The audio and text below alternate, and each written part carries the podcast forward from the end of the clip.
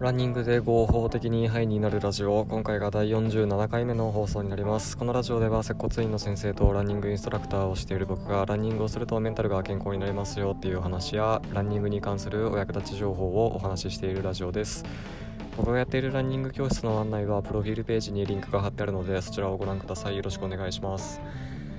ランニングがどれくらいメンタルにいいか運動がどれくらいメンタルにいいかっていうのは、えー、研究とか実験でもいくつも証明されていてうつ病の患者さんに運動をしてくださいっていったグループと薬を飲んでくださいっていった場合どっちが症状が改善されるか比べた実験があるんですけどこの実験の結果は運動も薬もどっちも同じぐらい症状が改善されたというふうになっています、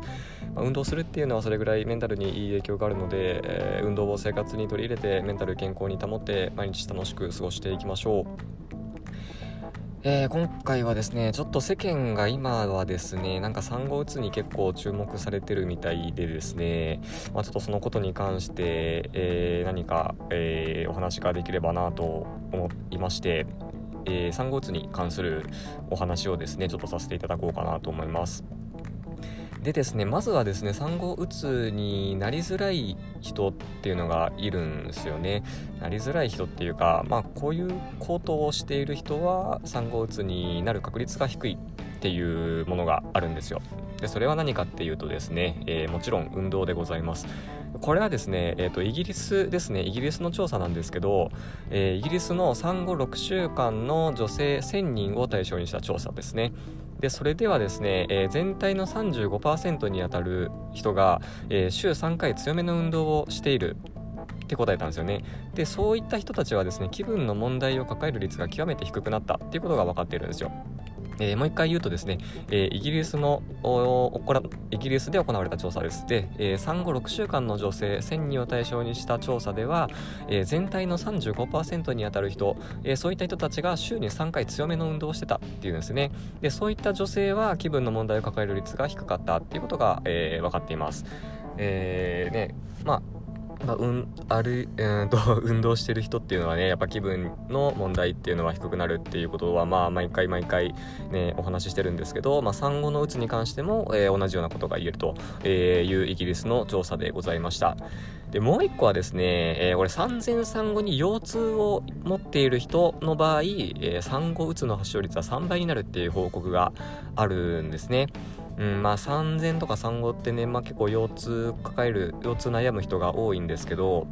そういった、えー、体の痛みとかねそういった場合があると、えー、産後うつの発症率も3倍になるっていう報告があるそうでですね、えー、そう。あの腰痛ってねやっぱこう体に不調があるとこうメンタルにもねやっぱ影響出てきますからうんまあちょっとこれね難しいとこですよね。なんとかしたいですよね。あでやっぱこそうですね。妊娠中っていうのは、まあ、お腹がね大きくなっちゃうんで、え、まあ、それに伴ってお腹の周りの筋肉腰回りの筋肉ですね、まあ、そういったところっていうのが、まあ、どうしてもこ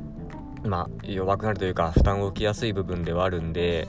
えー、まあ、腰痛とかは起こりやすいは起こりやすいんですよね。で、えーと、そう妊娠中にですねそういった腰痛とか改善しない、えー、痛みっていうのはですね、あのー、慢性化しやすいっていうのがね、えー、一つありまして、うん、でそう体の痛みっていうのはねこれ脳みそが信号を送ってるものなんですよね。だから本当は治っていてもね痛みを感じるっていうのはね実際あるんですよ、うんまあ、ちょっとねこれ難しい話になるんですけど、うんまあなので産後の産前産後の腰痛っていうのは一つあの産後うつにも関係してきますよっていうところですね。で、まあ、実際その腰痛に関してはですねあの運動療法っていうのが結構エビデンス高いんですよね。なのであの運動、まあ、ランニングとかとはまたちょっと違うんですけどあの運動をするとね、えー、改善が見られますよってことがあの一般的には言われてるんでまたぜひそういったところも参考にしてみてください。はいということで今回はですね運動をしている人は産後うつになりにくいですよ。で、えー、産前産後に腰痛抱えてる人は、えー、産後うつになりやすいですよ。っていうことをね、ちょっとお話しさせていただきました。えー、何かお役に立てれば幸いでございます。はい、じゃあ今回はこれで終わります。